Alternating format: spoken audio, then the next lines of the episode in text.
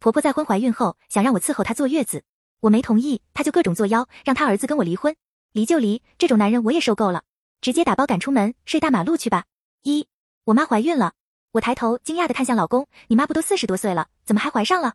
张瑶一脸苦笑，现在二胎政策开放，四十多岁怀孕的大有人在，你把次卧收拾下，我妈过几天要来住几个月。张瑶说完这话就离开了，我心里有些不是滋味。我婆婆她也是个非常能折腾的人，在我老公上初中的时候，她就跟公公离了婚。去年我怀孕的时候，原本老公是打算让婆婆来照顾怀孕的我，谁想到婆婆却突然提出要结婚。对方是她在跳广场舞时认识的同小区的李大爷。俗话说得好，天要下雨，娘要嫁人，谁都拦不住。更何况做儿子不管，我这做儿媳妇的更不能去插手。无奈之下，我只能找来我妈，让她照顾怀孕的我。最后连月子都是我妈给做的，婆婆全程就出现过一次。她来时拎了一筐鸡蛋，临走的时候还从我家里打包几盒补品走。我的孩子才三个多月，现在老公又要多一个跟他孩子一样大的弟弟或者妹妹，想想就闹心。正当我生气的时候，我妈发来视频，我将刚才婆婆的情况告诉了她。我妈一下子反应过来，你婆婆怀了孕就来你家，该不会是想叫你伺候她坐月子吧？我这才反应过来，难道我婆婆真的有这种打算？我决定去找老公问个清楚。二，找到张瑶的时候，我直接问，你妈怀孕几个月了？你知道吗？好像六个多月了。我的心顿时沉了下去，怀孕六个多月才告诉我们，现在又突然提出要来我们家住几个月。看来真如我妈说的那样，婆婆这是打算让我伺候她养月子了。我当即就无语了，直接和老公把事情说开。你妈月份都这么大了，还想着来我们家住，是打算在这里生孩子，顺便让我伺候她坐月子吧？张瑶一脸淡然，伺候我妈不是很正常，有什么问题吗？我顿时觉得心里堵得慌。她做婆婆都没帮我坐月子，还想着我反过来伺候她，凭什么？我当即严肃的告诉老公，我不同意。我光照顾咱儿子都够受了，哪还有空照顾你妈？你妈怀的是老李家的孩子，让老李家人伺候去。张瑶还想跟我商量一下，到时候请个月嫂，被我直接给回绝了。在我的坚持下，她答应我去跟他妈再沟通一下。可没想到第二天一早，婆婆就自己来了。三，我起床走进客厅，坐在客厅的沙发上，她身边还放着一个黑色的小布包，看样子里面并没有装多少东西。她看见我就阴阳怪气的对着张瑶说道：“小瑶，我可是你妈，谁都可以不管我，你可不能不管我。”妈，你这说的是什么话？我哪能不管你？我气笑了。我婆婆是故意在说给我听呢。我淡淡开口。妈，你要来住，我们随时欢迎。不过你这月份大了，万一我们一个没伺候好，可没办法给李叔交代。婆婆一巴掌拍在茶几上，怒视着我。我们老张家的地方，轮得到你来做主？我挑眉。妈，我记得你也不姓张吧？就算官夫姓，你现在也姓李。婆婆说不过我，转头跟老公哭诉了起来。你看见了？你娶的好媳妇就这样对你妈我？我的命怎么这么苦？儿子娶了媳妇就忘了娘，我活着还有什么意义？婆婆又开始一哭二闹三上吊。张瑶为难的看着我，将我拉进卧室。我妈好不容易来一趟，不如就先让她住几天。望着老公一脸为难，我只能先妥协，先让婆婆住两天，再想办法把这尊大佛给请走。四，第二天早上，老公刚走出门去上班，婆婆便趾高气扬对我说道：“我吃饭讲究，中午你做饭的时候得有鱼有肉，那鱼必须得是活鱼，听见吗？再给我买点水果，听说最近榴莲不错，你买个回来。”我气笑了，她还真把自己当菩萨，准备让我供着吗？我越想越气，准备等着晚上老公回来了，我再跟他好好商量这事。可我没想到，晚上老公一回来就被婆婆抢先拉进了次卧。等老公从次卧出来的时候，便黑着一脸，满脸愤怒的盯着我吼道：“陈小旭，你怎么能这么欺负我妈呢？”五，有那么一瞬间，我都被骂懵了。等了两秒才反应过来，抬眸朝着张瑶看去：“你这话是什么意思？我怎么欺负你妈了？”张瑶愤怒的看着我，身后还跟着哭得双眼通红的婆婆：“我妈怀着孩子，让你给她买点新鲜的鱼肉，怎么了？你凭什么给她脸色看？我简直要气死了！我今天带了一天的娃，还赶着做了两顿饭。”每一餐都有鱼有肉，还买了不少新鲜的水果，难道这还不够吗？不等我解释，张瑶便气呼呼的拉着婆婆出了门。等我给孩子洗完澡出来，便看见婆婆悠闲的靠坐在客厅上吃着榴莲。见我出现，她得意洋洋的看着我炫耀道：“这榴莲真香，有些人命贱，就没这福气享受。”这可真让我开眼了，一个做婆婆的居然对儿媳妇说出这样的话，仿佛真的怕我跟她抢一样。她吃了两块，便将剩下的打包好拎回房间。防贼一样防着我，气得我满腔怒火无处发泄。原本以为他就是怀了孕，口味刁钻一些，脾气大，没想到接下来他变本加厉。六周六一早，我便被一道大力给推醒，我迷迷糊糊的睁开眼，便看到婆婆一脸傲气的站在我面前，赶紧给我起来！周末老公不上班，负责带娃，是我难得休息的日子，我习惯性睡到大中午，突然被叫醒，让我心脏一阵难受。有事吗？我问。婆婆不客气的说道：“起来，陪我去产检。难得的休息日，叫我起床陪她去产检，脑子没坏吧？”我当下就拒绝了她，我不去，你自己去。下一秒，我便听到婆婆鬼哭狼嚎的哭闹声。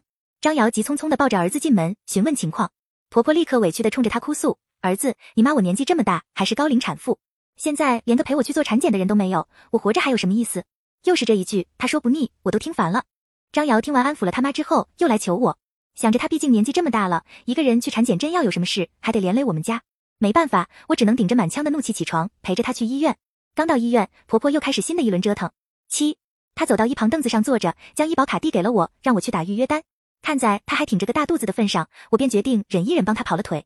到了自助机上，我才发现医保卡里没有一分钱，开了一堆检查项目，要打印出来就必须先结算。我找到婆婆，问她用什么方式支付，她就跟失聪一样，低头玩手机，无论我怎么喊她都不理我，气得我恨不得一把夺下她手上的手机砸在她的脑袋上。看她这状态，我心里明白过来，难怪逼着我陪她来产检，这是打算叫我付钱当冤大头。我索性一屁股坐下，什么都不管了，不掏钱那就不要做检查好了，反正错过产检的人也不是我。几分钟后，张瑶的电话来了。老婆，你帮我妈交下费，晚上回来我给你。我正想反驳，张瑶仿佛看穿了我心思一般，急切的说道：“这钱我会还你的，就当帮我一次。公司临时有点事，喊我加个班，先这样吧。”望着被挂断的电话，我气得太阳穴一阵发胀。他的钱还不是我的钱，他还好意思说还我？拿什么还？我侧眸的时候，恰好看到婆婆脸上来不及收起的得意笑容，我瞬间明白，又是这座妖婆在背后闹的把戏。我心里再气，眼下也只能给她先交了产检费，不然回去还不知道的怎么闹呢。预约单打出来后，婆婆又开始各种使唤我，一下子让我给她倒水，一下子让我替她排队，稍有不满意就打电话给她儿子投诉。我原本不想理会，可是顶不住老公的哀求。张瑶说她早上还赶着给公司交任务，又独自在家带着孩子，若是耽误了工作会被开除，让我忍一忍了。老公没了工作，受害的还是我跟儿子，我只能强忍下来熬过去。终于熬到所有的项目都检查完，可以回去了。我正打算松口气，便听到婆婆说：“你在这里等我一下，我去找医生问个问题。”望着她气冲冲的背影，我倒是有些诧异。这小老太怎么专性了？没让我跑腿，自己跑去找医生了。我察觉不对，便悄悄跟了上去。没想到，真的让我发现了婆婆的秘密。八，已经到了下班时间，诊室走廊里并没有很安静。只见婆婆左顾右盼，很谨慎的看了一阵子之后，走进了一间检查室。见状，我立刻跟上去，透过门缝看到了里面的情况。婆婆掀开衣服，从裤兜深处掏出一个信封，悄悄的塞到了彩超医生的兜里。随后便听见那医生笑着说道：“是个好宝贝。”两人交谈完，我立刻加快速度回到了原来的位置。几秒后，便见婆婆脸色铁青的朝着我走来，一脸谁都欠她八百万的表情。这让我倒是有些奇怪了。刚才医生不是夸她肚子是个好宝贝吗？她怎么还不高兴？九，回家路上，婆婆又开始闹腾。医院门口就有直达我们小区的地铁，她不坐，偏偏要求打车回来。不仅要我打车，还必须要求是专车。我没同意，反正我受够了，她爱闹就闹吧。实在不行，就让她儿子来接她。我是没本事伺候了。我转身朝着地铁口的方向走去，不打算理会这老太婆。谁知道她居然又出新花样。婆婆一屁股坐在地上，顶着个大肚子开始哀嚎，瞬间吸引了不少过路人的目光。我命好苦呀！我知道你埋怨妈怀二胎给你添麻烦，可是妈也是想给你留个帮衬，将来我不在了，你若是遇到事也好有个帮手。周围人听到婆婆的哭诉，直接将鄙夷的目光落在我的身上。边上摆水果摊的大娘更是夸张，她一把扯住了我说道：“姑娘，看你年纪也不小了，怎么还怎么不懂事？你妈这把年纪怀二胎，那还不是在拼老命想给你多找个依靠？你怎么就不能理解呢？”大娘话音落下，众人指责的声音就没停下来过。婆婆瞬间成为众人眼中的可怜人，而我就是那个狠心要抛下妈的不孝女。我气得无处发泄，在家里我能忍，那是因为我要为了老公和孩子考虑。可是，在外面婆婆还想作妖，我可不惯着她。我对着那大娘说道：“你同情她，送你，你带回家去养，她肚子里那个也给你。”水果摊大娘见状，气得对我破口大骂。瞥见一旁婆婆眉眼间透着的得意模样，我满腔的怒火不断的上冲。你这么有爱，买张车票是乐山，叫大佛起来，你坐下吧。对完大娘，我转身就走，不管周围人如何说我，我都置之不理。几分钟后，刚才还撒泼耍赖的婆婆，最终还是跟了上来，让她花自己的钱打车，她才舍不得呢，就是想让我当这个冤大头，我才不惯着她。上了地铁，婆婆气呼呼的走到我身边坐下，恶狠狠地盯着我说道：“你给我等着，小心有报应。”我气急，直接回怼：“是，我会遭报应，年纪轻轻守活寡的那种。”婆婆愣了一下，才反应过来我在咒她儿子，气得要打我，最后被地铁车厢里的管理员给呵斥住，才没闹事。她最后还不忘警告我一番：“毒妇，你给我等着，回去我就告诉我儿子。”十。回到家，我累得直接进屋倒下。婆婆自然是冲去找她宝贝儿子告状去了。我已经受够了，并没打算理会。几分钟后，张瑶来到了房间，没等她开口，我便先发制人。我已经快累趴下了，你若不想吵架，就不要跟我说话。张瑶脸色铁青的望着我，愤怒的开口道：“外面坐着哭的那人是我妈，你能不能对她尊重一点？”我真的是被气到了。我抬头怒视着她，我还要怎么尊重？都已经这样当牛做马了，还不够吗？不可理喻！张瑶对着我说完，便摔门冲出去。震耳欲聋的关门声，吓得一旁的儿子瞬间惊醒，大哭不止。我都没来得及发怒，便要急着将受惊的儿子给哄好。望着委屈大哭的儿子，我内心第一次对老公产生了失望的情绪。十一，将受惊的儿子哄睡，我也累得睡着。一觉醒来都已经是下午三点，刚走到客厅坐下，便接到了闺蜜打来的电话。电话那头传来闺蜜着急的声音：“小旭，你赶紧打开手机看看，你都上同城热搜了。”闺蜜这话说的我一头雾水。挂了电话之后，我便打开了小视频软件，立刻收到闺蜜分享给我的视频。没想到我早上在地铁口跟婆婆发生争执的事情，被人拍了视频传到网上去。路人误会我们是母女，而且是个恶毒的不孝女，因为母亲怀上二胎就抛弃她。视频的结尾还有婆婆委屈的哭诉，引来无数的同情。评论区一点开，全都是对我的谩骂和指责。看到那些文字，我气得咬紧了牙根，手指都在发抖。难怪婆婆说让我等着遭报应，原来她故意卖惨来黑我。这死老太婆实在太可恶了。开门声响起，婆婆哼着小曲，心情愉悦的从外面走回来。她瞥见我坐在沙发上，立刻冲着我翻白眼。有些人天生就是一副苦命相，看了让人倒胃口。我儿子带我吃大餐的好心情都被你这苦瓜脸给破坏了。我在这里气得半死，他倒好，跟着我老公出去吃香喝辣。原本就满腔怒火，现在直接爆发出来。我将手机摔在他的面前，看看你干的好事。听到视频里播放出来的声音，婆婆表情还十分得意嚣张。谁让你欺负我，活该你被骂。早给我安排专车，可不就没这事了吗？他居然还敢这么说，真是极品到让我开了眼界。我受够了，我伸手指着大门的方向，对着他说道：“立刻马上给我滚出去！”十二，听见我的话，婆婆脸拉的老长，凶神恶煞的看着我。小贱人，这是我儿子的家，谁给你的权利在这里大呼小叫？说完，他便冲上来，揪着我的头发，对着我拳头脚踢。他的动作太突然，速度太快，等我反应过来的时候，头发都被揪了几撮下来，疼得我瞬间红了眼眶。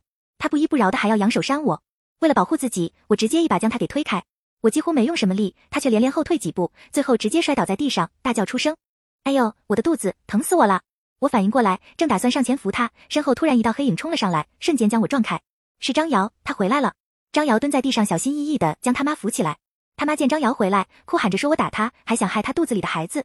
张瑶愤怒的抬头瞪着我：“陈小旭，你也是当妈的人了，你怎么能这么狠，把我妈往绝路上逼？最毒妇人心，你的良心是被狗吃了吗？”面对老公不分青红皂白的一顿谩骂，我的内心失望透顶。我能接受他心疼他妈，可是他难道连一句解释的机会都不愿意给我吗？张瑶见我不说话，气急败坏的抱起他妈离开。临走之时，还不忘撂下狠话：“我妈还有一个三长两短，我绝对不会放过你。”十三出事后，六神无主的我第一时间联系了我妈。我妈在听说了我的情况后，立刻和我爸一起陪着我赶到了医院。闺女，别太担心，不会有大事的。我们先去医院看看人怎样了。联系了张瑶，取得了医院地址后，我便跟我爸妈赶到了医院。在病房的走廊上，我看到了张瑶的继父李大爷。李大爷看见了我，立刻冲了上来：“死丫头，就是你伤了我宝贝儿子，对不对？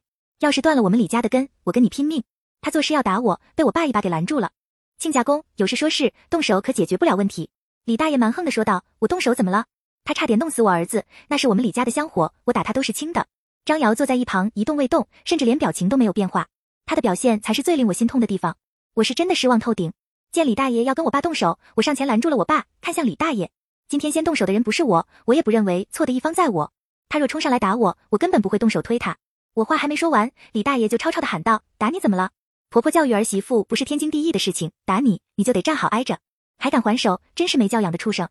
我总算明白当初婆婆怎么会看上李大爷，火速跟他结婚。果然是什么锅配什么盖，这两人简直就是蛇鼠一窝，臭味相投。骂我可以，侮辱我的父母绝对不行。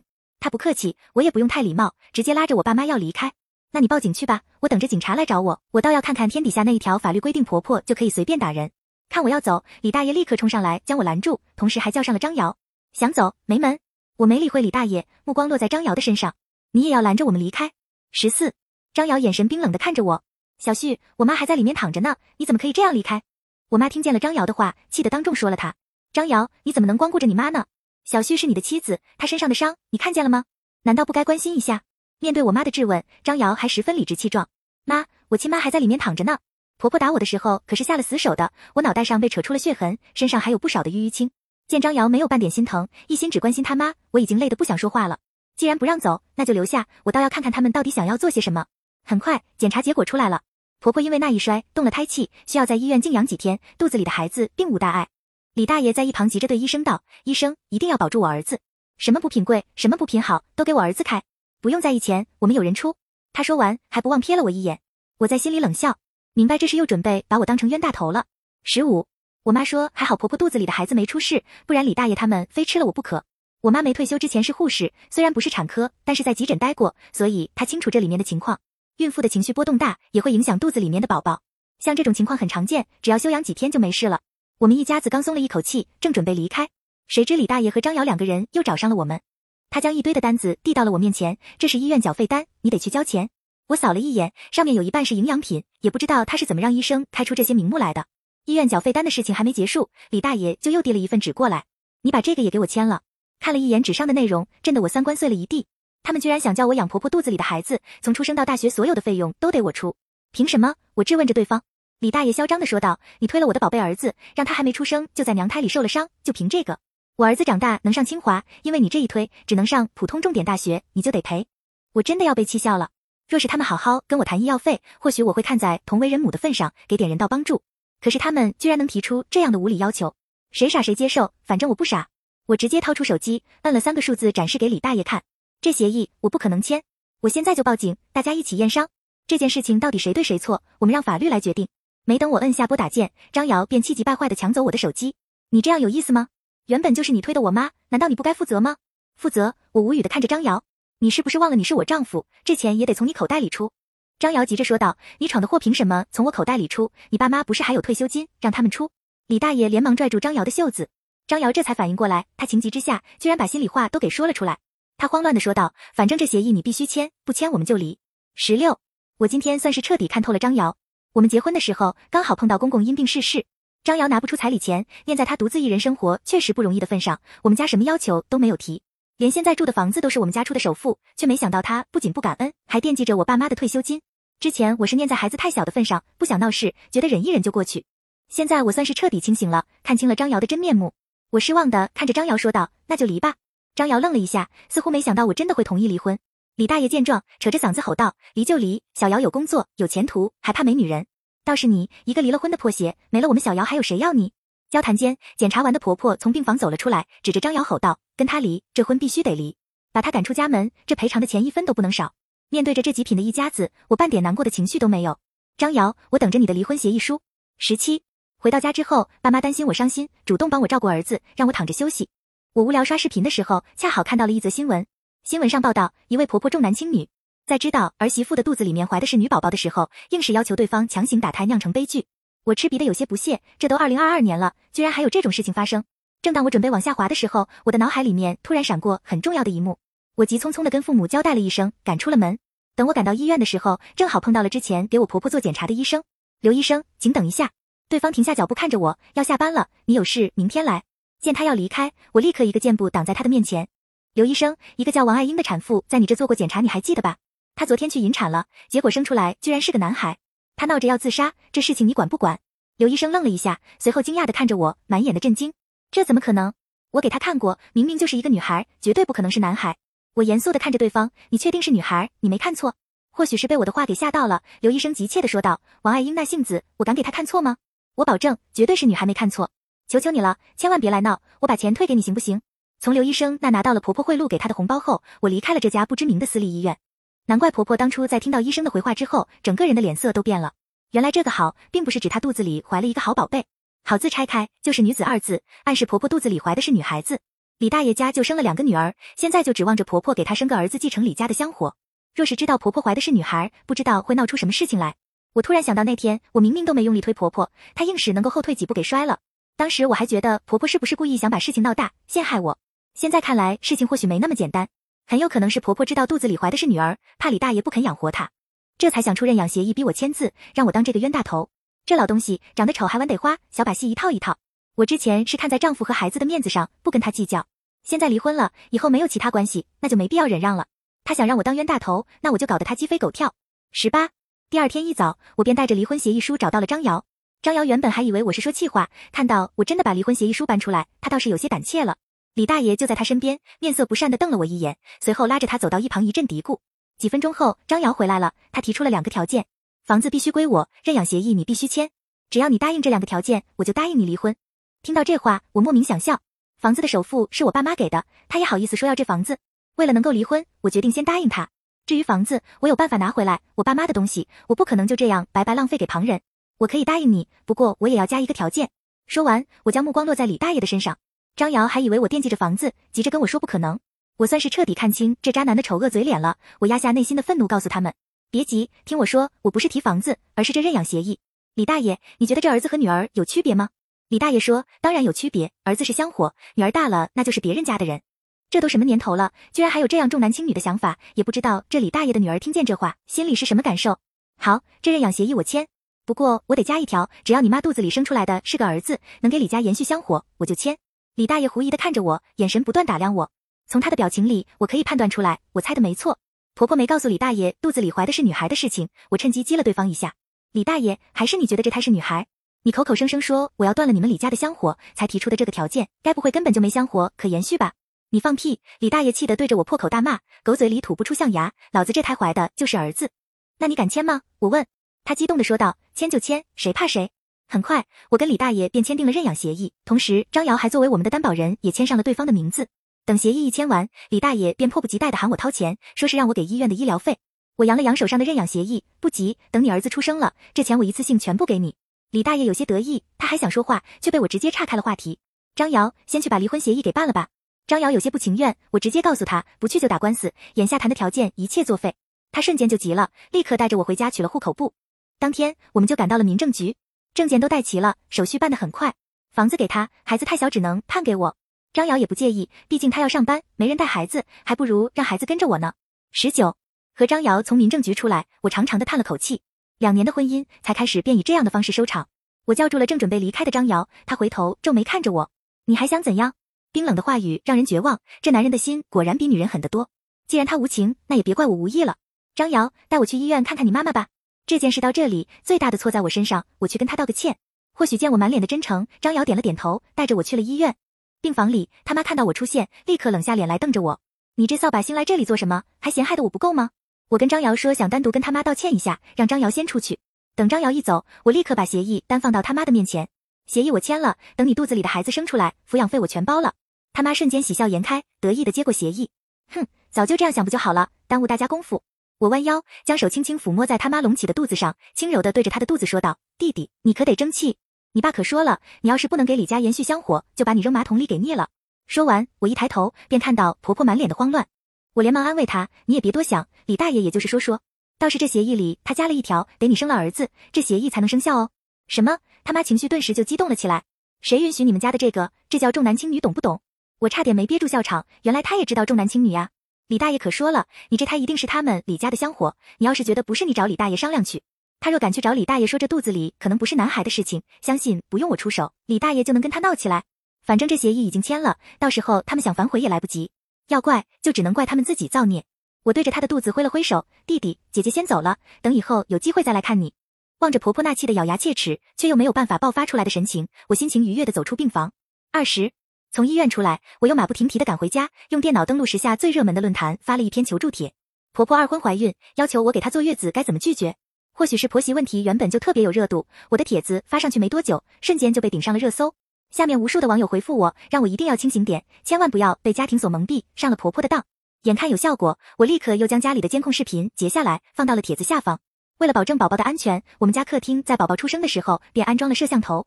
没想到这回还派上了用场，因为没同意给婆婆坐月子，不仅被婆婆压着打了一顿，老公还逼着我离婚。原本帖子热度就不低，现在再加上视频的加持，瞬间被顶上了热搜。下面的网友炸了：离婚？这种男人不离，留着过年吗？建议博主保留视频，发起诉讼，维护自己的合法权益。不仅热评如潮，很快便有眼尖的网友通过视频找到前两天地铁口母女争执的视频下方。刚开始所有人都以为是母女吵架，没想到最后居然是婆媳矛盾。做儿媳妇的也没有义务给婆婆养二胎，又不是亲爹亲妈。网友不仅疯狂的辱骂婆婆不要脸，甚至还有人直接去人肉张瑶。很快便将他们的信息给找了出来。电话铃声打断了正在看评论的我，刚接起电话，那头便传来张瑶气急败坏的声音：“陈小旭，网络上的帖子是怎么回事？”他用一种非常凶狠口吻命令我：“你现在马上把帖子给删了，然后再出一个声明说这一切都是你乱编的。”我冷笑着说道：“让我删了？凭什么？”你怎么不让你妈把视频给删了？那视频下面人怎么骂我的？你没有看见吗？张瑶还理直气壮地说，那视频又不是我妈发的，我妈怎么删？我直接回怼回去，要不是你妈故意误导，人家能发这个视频？按照你这说法，下面评论也不是我发的，那你让发评论的人删去。还有这事情是你妈惹出来的，找你妈来解决。说完，我直接挂电话关机，不给张瑶任何机会。二十一，当天晚上，原本一直赖在医院不愿出来的婆婆，带着李大爷端坐在我家客厅的沙发上。见我进门，婆婆立刻朝着我瞪过来。你现在立刻去把网上的帖子给删了，否则别怪我对你不客气。我直接掏出手机打了报警电话。婆婆见我来真的，顿时急了，拍着大腿喊道：“你还敢报警？你以为报警我就会怕你吗？有本事就让警察来抓我，我在这里等着。说完，她故意露出她那大肚子，那姿态如同手握尚方宝剑一样。我将父母安顿好，再从房间出来。警察到了，你们谁报的警？警察同志，是我。我指了指沙发上的两人，警察同志，他们冲到我家里威胁我。听见我的话，婆婆和李大爷顿时不干了，叫嚣着说我在网上诽谤他们，吵吵闹闹，让警察都没办法决断，只能将我们分开询问。询问我的是一名女警察，我哭诉着将婆婆诬陷我的视频拿了出来。女警察眼前瞬间一亮，你就是那个被婆婆逼着坐月子的女人。我点了点头，就是我，这里是我娘家。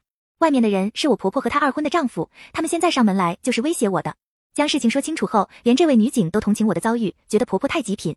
经过调解，婆婆和李大爷被赶出了我家，警察还警告他们不许再上门闹事，若是下次再闹，就要带到警察局调解。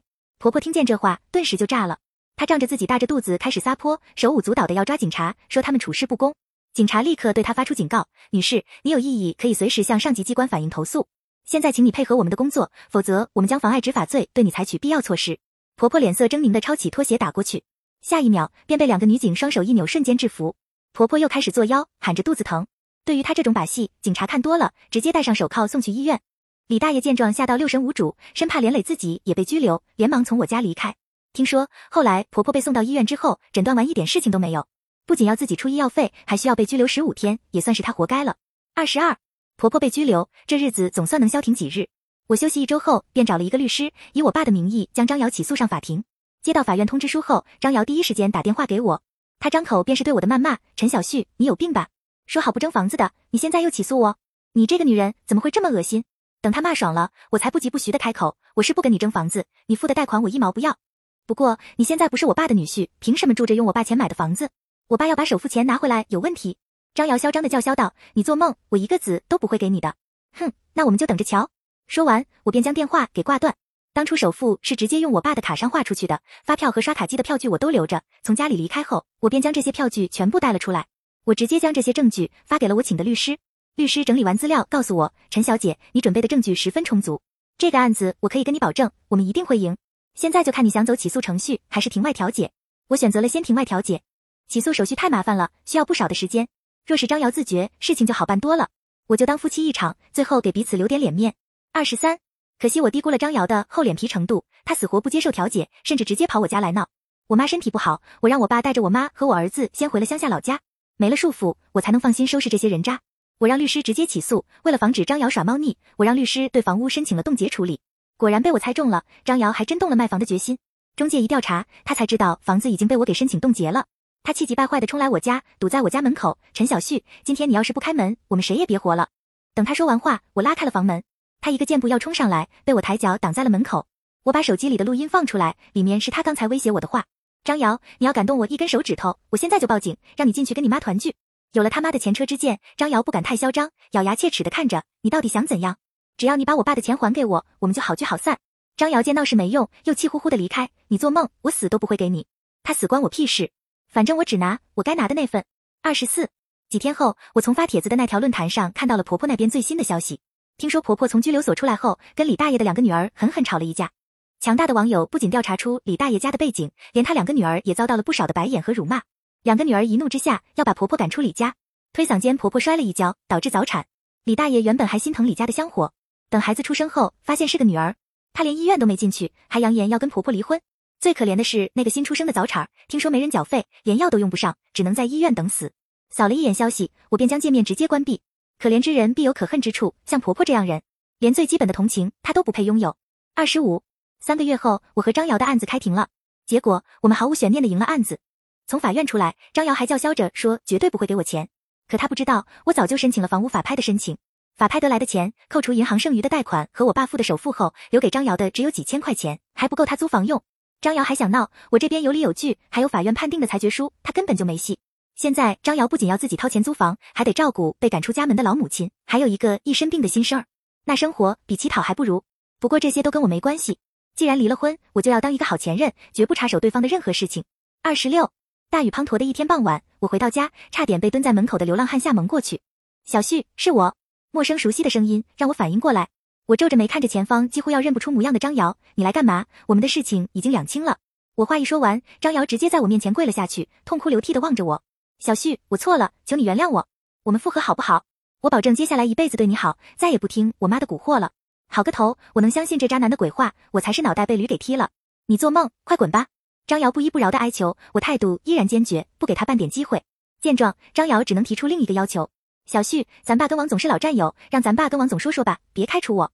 不管怎么说，我也是瑞瑞的爸爸，看在瑞瑞的面子上，帮我一下吧。我冷笑，现在想起我们的好了，一口一个咱爸叫的还真不要脸。当初算计我们家的时候，怎么没想过，连他这份体面的工作，都是因为我爸才有机会得到。原本这个岗位是留给我的，可张瑶毕业后没找到好工作，我便央求着我爸把机会让给了他。后来张瑶能在公司里不断上升，靠的也是我爸的关系。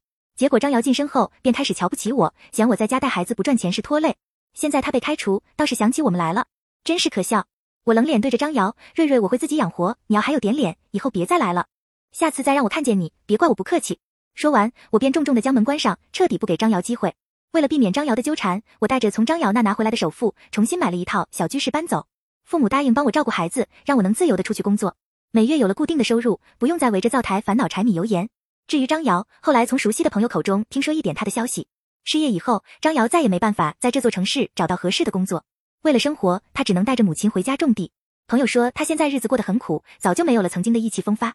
朋友问我怎么看，我听完只是淡淡一笑，不相干的人我就当个笑话听过就忘。我美好的人生，这才刚刚开始，活在当下，享受自己的美好人生就行。全文完。